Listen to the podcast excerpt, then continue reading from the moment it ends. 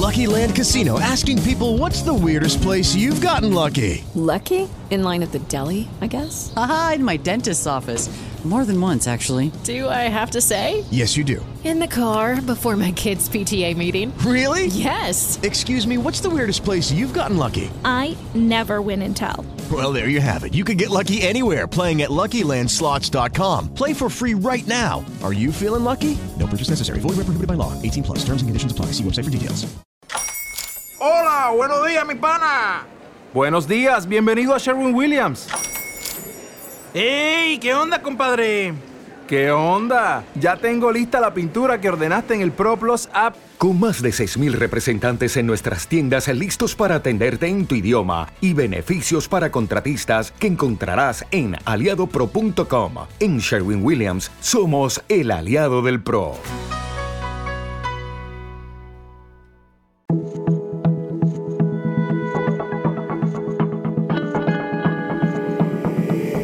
Es un podcast. Acorde.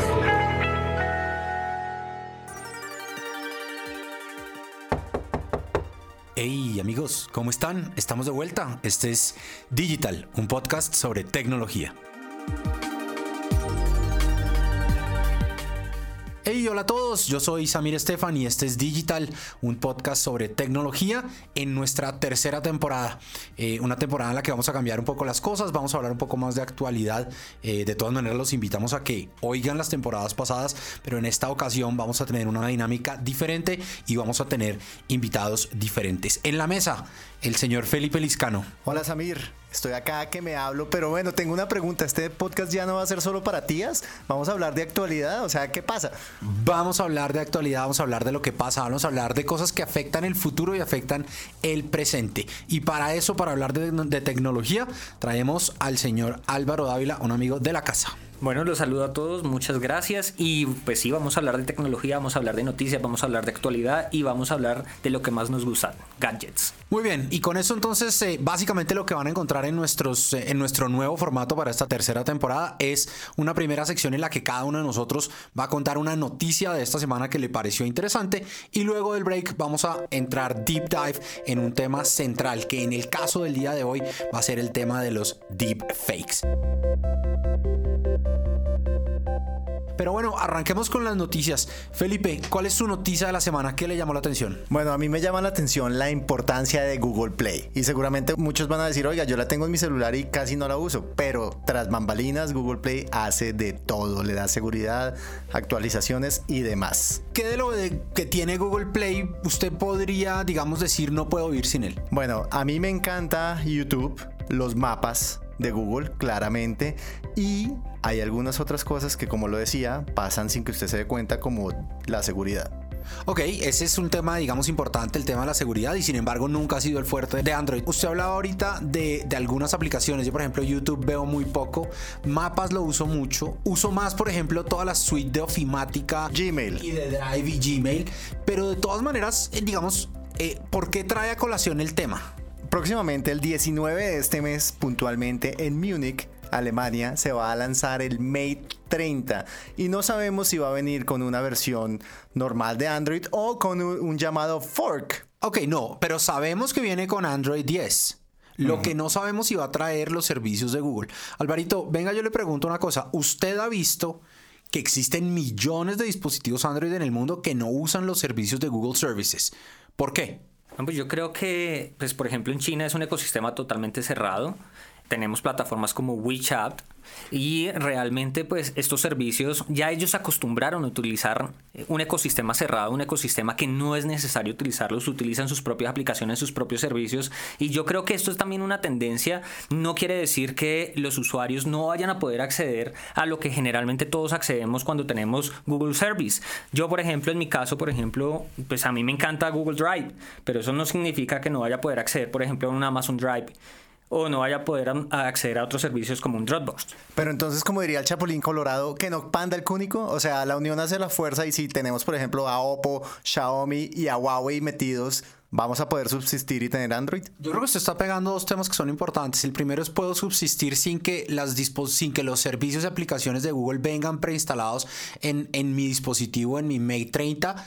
Yo creo que sí. Digamos que usted podría entrar a Gmail a través de la página web y descargar, digamos, la, aplicación web. Pero usted menciona un tema más importante y es qué pasa si efectivamente Huawei decide no irse con Android quesadilla o Android 10 y al contrario decide lanzarlo con Harmony OS en conjunto con otros dos fabricantes importantes del mercado chino como son Xiaomi y Oppo y entre quienes tres tienen más de un tercio del mercado actual de smartphones. Bueno, la verdad yo probé MUI 10 ¿sí? O MUI, como, como lo llaman más técnicamente, y me encantó, me pareció que tiene muchas mejoras a nivel de rendimiento, de cámara y demás. Así que si nos vamos con algo diferente, pues sería un poco más duro, pero creo que podemos subsistir. ¿Y usted se daría cuenta si utilizara un fork de Android como Harmony OS con MUI 10 encima que no está usando el mismo Android que ha usado toda la vida? Pues me daría cuenta en el momento en que no tenga disponibles las aplicaciones que más me gustan. Ok, pero volvemos al cuento. El tema es un tema de aplicaciones y no es solo relacionado con el tema de los Google Services. Es posible que si esta restricción se mantiene, en ese dispositivo usted no pueda descargar Facebook, ni WhatsApp, ni Instagram, etcétera, etcétera creo que no es un tema de que no lo pueda descargar, es un tema que no viene precargado. O sea, el usuario tendría que hacer un paso extra. Pues yo creo que acá también entra un poco la parte de seguridad. Obviamente se van a poder descargar los APKs, eso eh, digamos no es un misterio, mucha gente puede descargar los aplicativos en los dispositivos. Entonces hay que tener también en cuenta esta parte de seguridad porque no solamente estamos hablando de no tener esos servicios, sino de las actualizaciones. Y para mí, tal vez el punto más importante sería ese tema de la seguridad. Felipe, ¿con qué cerramos esta noticia? Precisamente, para allá vamos. Lo vimos en Fortnite, ¿no? Que la gente podía descargarlo, pero desde una App Store o desde una página separada. Ahí creo que empieza Cristo a padecer. Y sin embargo, los cientos de millones de usuarios de Fortnite en Android siguen funcionando. Así que estoy, mucho la frase que resume esto es que no panda el cúnico, esperemos al 19 y miremos a ver qué ocurre. Bueno, muy bien, Alvarito, su noticia. Bueno, yo creo que vamos a comenzar con algo muy interesante. Por fin llegan dos productos que estábamos esperando de Ginex de Google aquí a Colombia. A partir del 16 de agosto vamos a tener, o ya tenemos eh, Chromecast y tenemos Google Home Mini, el asistente virtual. Entonces yo creo que es un paso muy grande que está dando Google. Se lanzó hace mucho tiempo, estábamos esperando a que llegara a Colombia, son más de dos años.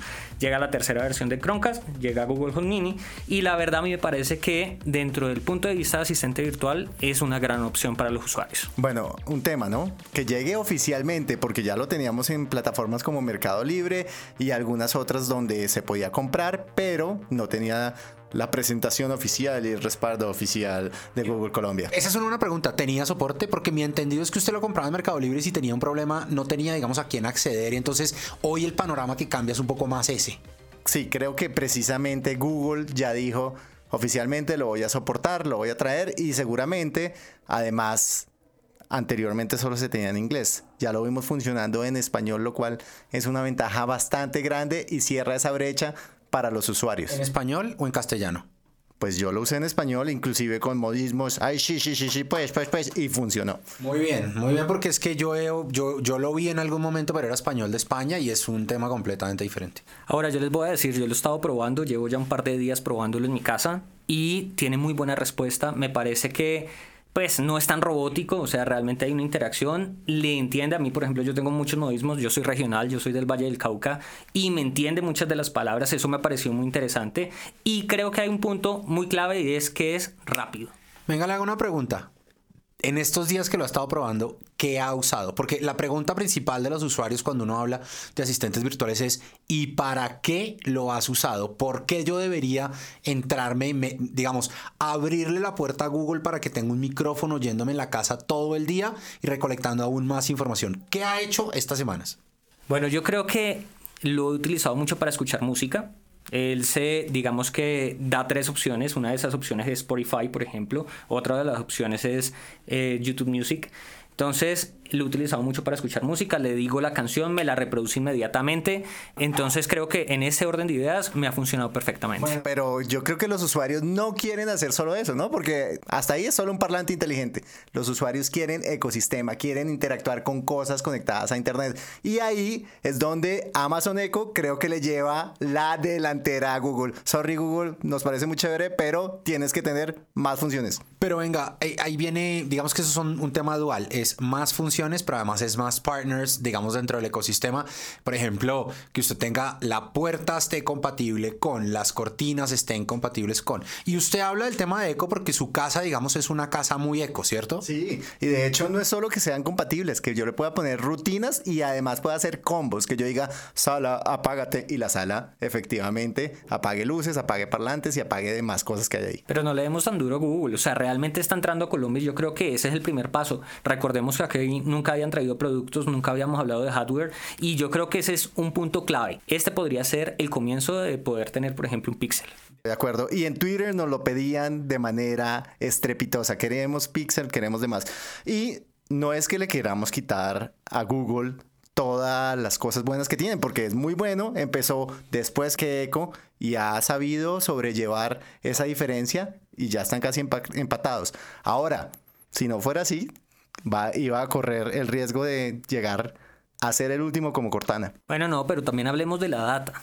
Entonces, yo creo que en la data sí hay un gran diferencial. La data que tiene Google es muy grande en comparación a lo que yo creo que pues se puede llegar a tener por el otro asistente. Creo yo. No sé ustedes qué piensan. A mí me parece que Google ha evolucionado mucho por la data que ha recopilado durante todos estos años. El problema es que ha recopilado tanta información que sabe demasiado de nosotros y llegas, llega un momento en que ya es medio creepy. Digamos, esa es la razón por la que yo no uso ni el Echo ni ninguno de los asistentes de Google y es la razón por la que yo uso tanto Siri en mi teléfono y en mi computador como Siri en el HomePod porque creo en el tema de la privacidad. A pesar de que el ecosistema del HomePod es un poco más, digamos, cerrado y tiene menos eh, partners de que era lo, lo que decía Felipe. De acuerdo, y siempre llegamos a esta parte de la privacidad versus la conveniencia, en donde, aunque la data es el nuevo petróleo, hay que saber hasta dónde yo la sacrifico. A mí me parece que de todas maneras es una muy buena noticia que tengamos el dispositivo localmente, que tengamos soporte local. Esperemos a ver cómo lo ve la gente y esperemos a ver si es un producto que se mueve, porque como lo decía usted Alvarito ahorita, en la medida en que esto se mueva, de pronto se abre la posibilidad para que tengamos un pixel localmente que creo que puede ser interesante. Venga, y le voy a robar solo cinco segundos más. Usted sabe que Felipe tiene todos los asistentes, o sea, yo creo que ya Felipe compartió fue toda su vida. Ey, ey, no compartan eso. Hay mucha gente que me conoce, mis tías le van a coger miedo a los asistentes, así que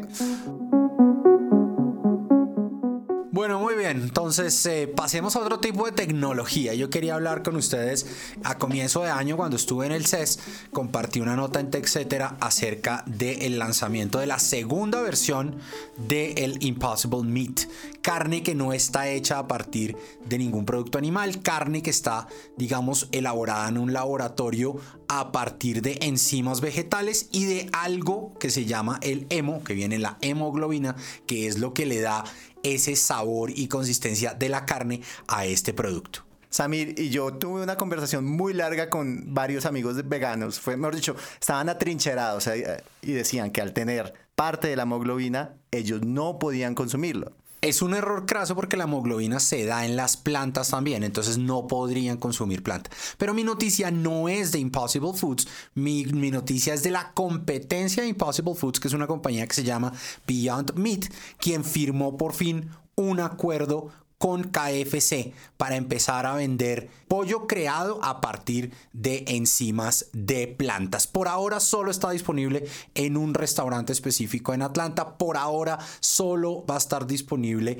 en un combo específico, pero creo que empezamos a ver los sustitutos de carne en un modelo, digamos, mucho más amplio. Y Alvaro, Alvarito ahorita que veníamos entrando tenía unas estadísticas que, que me encantaría que nos pudiera contar para que explican un poco el por qué va a ser necesario que empecemos a mirar estas soluciones. Felipe. Pero espere, antes de eso, tengo otra pregunta que me asalta. Mejor dicho, llega a mi cabeza y dice, ¿quiere decir que ya no estamos usando el agua del mundo para producir carne? O sea, ¿ya es lícito? ¿Ya no me debo sentir mal?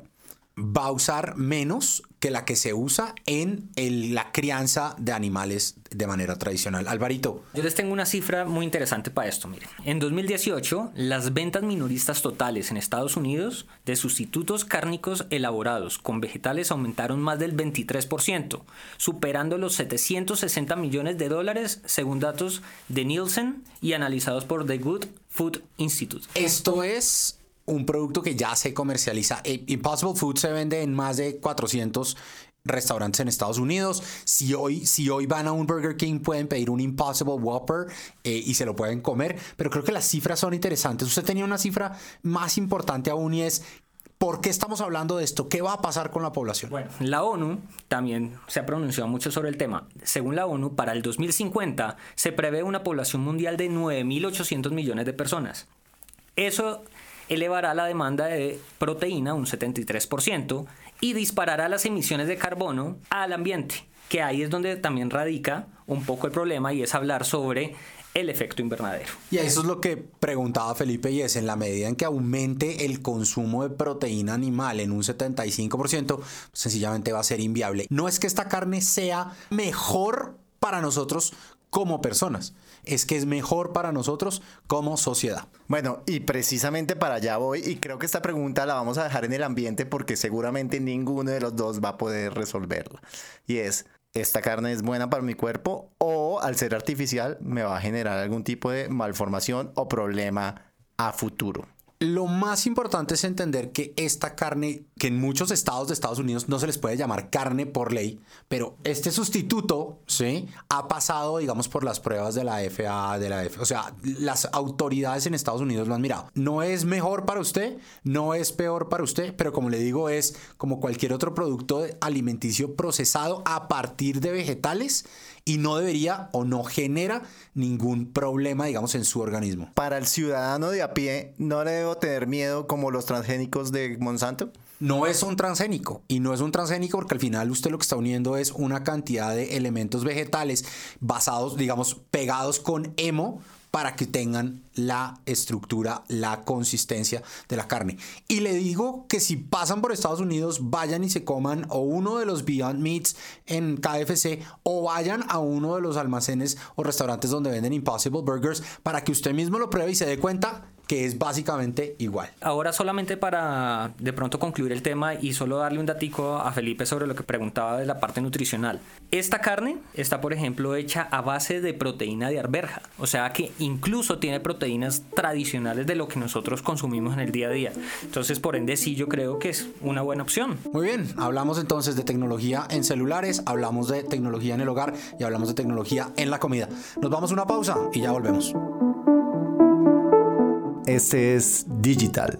Síganos en Acorde FD, Spreaker, iTunes y Spotify. No se pierda lo último en tecnología explicado de una forma muy fácil y en español. Bueno, y como siempre queremos darle las gracias a nuestros amigos de Acorde Frecuencia Digital, sin quienes este podcast no sería posible. Nuestro tema central del día son los deepfakes. Felipe, ¿qué es un deepfake? Bueno, para los que no saben y recuerdan la película Contracara, básicamente es eso pero sin operaciones. Se puede coger un video, ¿cierto? Y por medio del uso de la inteligencia artificial cambiar las caras, incluyendo gestos, manerismos y hasta la voz de un personaje. Ahora, esto no se limita solo a esa parte. También algunos científicos y eh, pues personas que prueban este tipo de tecnologías han podido inclusive emular temas como el clima y otras cosas en videos ya grabados. ¿Qué, qué quiere decir emular el clima, Felipe? Puedo coger una región en donde hay mucho viento y fácilmente por medio de la inteligencia artificial mostrar que está soleado, está básicamente en verano. Muy bien. Estamos hablando de deepfakes, pero, pero ¿por qué es nuestro tema central, Álvaro? Bueno, yo creo que tenemos que tocar algo que ha venido siendo tendencia durante los últimos días y es una aplicación que ha cogido mucha fuerza en, esta, en, en China y que es la número uno actualmente en el App Store y es Sao. Es una aplicación que permite reemplazar los rostros en películas y el usuario a través de imágenes. Entonces el usuario eh, en pequeños clips eh, de películas como por ejemplo Superman o no sé, eh, puede reemplazar el rostro y se ven muy, muy reales. Inclusive hemos visto cosas un poco más alarmantes en discursos políticos, donde le cogen la cara del presidente Obama y le ponen a, hacer el discurso que la persona que hace el, el deepfake elija. Así que se pueden promulgar atrocidades. Déjeme me devuelvo a Sao porque creo que el, impacto de Sao, la preocupación que ha generado Sao viene en, en dos aristas. La primera arista tiene que ver con que antes para poder hacer esto que está haciendo esta aplicación necesitaba uno una capacidad de procesamiento realmente importante y ahora con la con el procesador de su teléfono es posible hacerlo.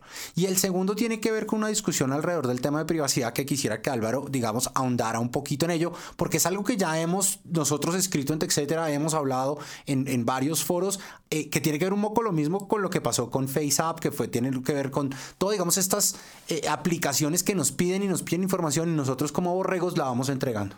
Bueno, Samir, pues vamos a comenzar para aclarar esa duda que tú tienes desde, el punto de vista de seguridad. Te voy a leer, lo, que lo que tenían que aceptar los usuarios cuando descargaban la aplicación. Tenían que aceptar lo siguiente. SAO reclama derechos libres, irrevocables, permanentes, transferibles y con licencia para cualquier contenido cargado en la aplicación. Otra vez, estamos entregando toda nuestra data, la estamos regalando y la pueden usar sin ningún problema. Además, estamos entregando una data que usted no puede cambiar, porque es que el problema es entregar un password, eh, es que usted el password lo puede cambiar en el tiempo, pero usted cómo cambia su cara cuando usted ya le entregó a una compañía, no importa de dónde, pero cuando usted ya le entregó a esa compañía el derecho para que use su cara en donde quiera en video, Felipe. Ahora, esto eh, a nivel judicial tiene unas implicaciones terribles, porque en un mundo donde los videos falsos pueden pasar por auténticos, fácilmente la autenticidad de los materiales reales empieza a ser cada día más cuestionable. Bueno, hay otro punto ahí, no vamos tan lejos. Miren lo que pasó hace un par de meses con Mark Zuckerberg. Eh, ponen un diálogo, cogen un video de, él, de una de las conferencias que él hizo, le ponen un diálogo y más o menos era tratando de volverlo caótico, diciendo que ellos gobernaban toda la data. Entonces, miren que no solamente sucede con presidentes, con actores, también estamos hablando de un CEO de una de las redes sociales más importantes del mundo. Además es un tema que, como lo decía Samir anteriormente, no solo requería mucha potencia de máquina, sino muchas fotos y actualmente lo están haciendo con muy pocas y además sin permiso porque solamente buscan en redes sociales y toman las diferentes perspectivas para armar las texturas. Tal vez lo más importante es que cuando hablamos de deepfake no necesariamente estamos hablando solo de video. Podemos hablar de deepfakes en voz, podemos hablar de deepfakes en, en, eh, en audio, podemos hablar de deepfakes en eh, fotografía. Eh, yo le tengo el ejemplo de algo que me llamó mucho la atención, de unos hackers que utilizaron un software de deepfake de audio para engañar al eh, gerente general de una subsidiaria de una compañía europea en Inglaterra. Y básicamente lo que hicieron fue copiar la voz, los manerismos y el acento del presidente de la compañía y llamar al encargado de la operación en el Reino Unido, decirle que tenían una transacción muy urgente que necesitaban transferir 243 mil dólares desde Inglaterra hacia una cuenta de uno de sus proveedores y que la subsidiaria iba a recibir la plata de nuevo. La persona había hablado en diversas ocasiones con el CEO, no encontró ninguna razón, no encontró nada de, de por qué dudar que le estaban dando esta instrucción, transfirió la plata y la plata se desapareció. Samir, y además no solo ha llegado a este tipo de ámbitos, en el arte también hemos visto obras tan famosas como la Mona Lisa cobrar vida y tener perspectivas con tan solo un par de fotos. Me devuelvo un segundo al tema de voz, porque según eh, una firma de ciberseguridad eh, llamada Pindrop, entre el 2013 y el 2017 los casos de fraude de voz se han disparado más de un 350% en gran proporción asociado a cómo la inteligencia artificial crea voces un poco más estructuradas y naturales. Ahora, muchos científicos eh, están intentando contrarrestar eso y por eso un browser como Reality Defender va a llegar al mercado dentro de poco para que usted una vez esté navegando, pueda saber si es un tema cuestionable o si realmente no hay ningún problema. Y hay otra aplicación que se llama MoMA, que hace un cruce de datos de más de 1100 fuentes precisamente para esto. Pero no nos vamos tan lejos. Hablemos también un poquito de cine, porque esto también está muy linkeado a la parte de Hollywood. Y es que, por ejemplo, en Road One, una de las películas más importantes de la saga de Star Wars, también se utilizó esta tecnología para reemplazar el, el rostro de la princesa Leia a través de Carrie Fisher, una de las actrices más importantes pues, del mundo. Entonces, esto no solamente se está utilizando, digamos, de una forma Malévola. malévola, sino que también se ha utilizado para otras industrias, como en este caso el cine. ¿Sabe qué es lo que a mí me preocupa? Felipe mencionaba, digamos, dos herramientas que son solo dos de las que se están desarrollando para protegernos de este modelo de deepfakes. Pero a mí me preocupan dos cosas. La primera es que de una u otra manera, Álvaro lo mencionó ahorita, no vamos a poder saber si lo que estamos viendo es cierto o no. Pero la segunda, la cantidad de, de casos en donde se ha utilizado una información falsa para generar caos en X o Y sociedad es impresionante. No sé si, si oyeron este caso de un pueblo en la India que recibió a través de WhatsApp una información de que uno de sus habitantes era un violador de niños y todos destruyeron la casa del violador y mataron al violador y resulta que era mentira.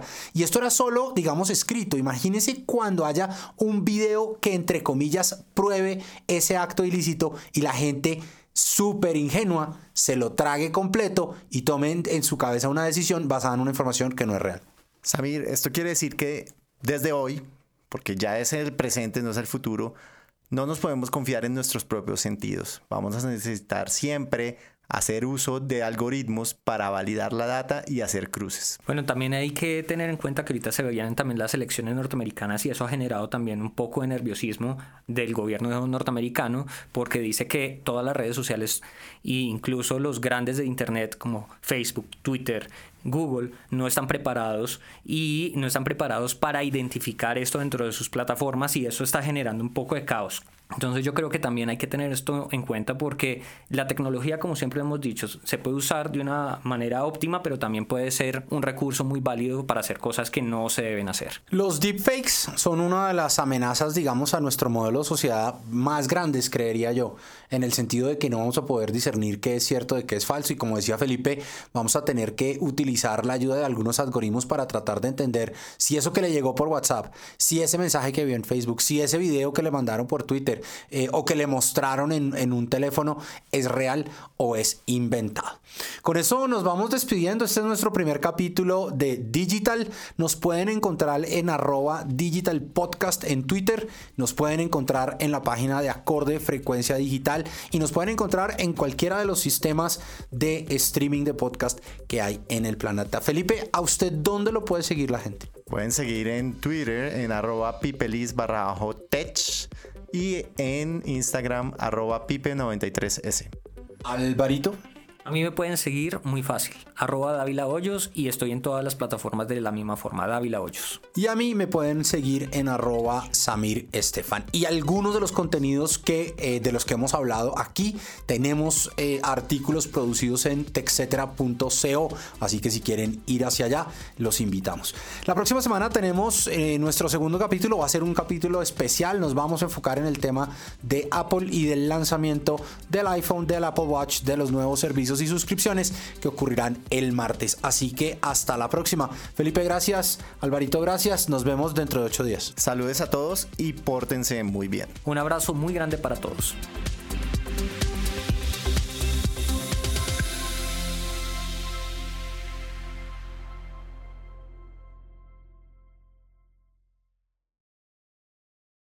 Lucky Land Casino asking people what's the weirdest place you've gotten lucky? Lucky? In line at the deli, I guess? Aha, in my dentist's office.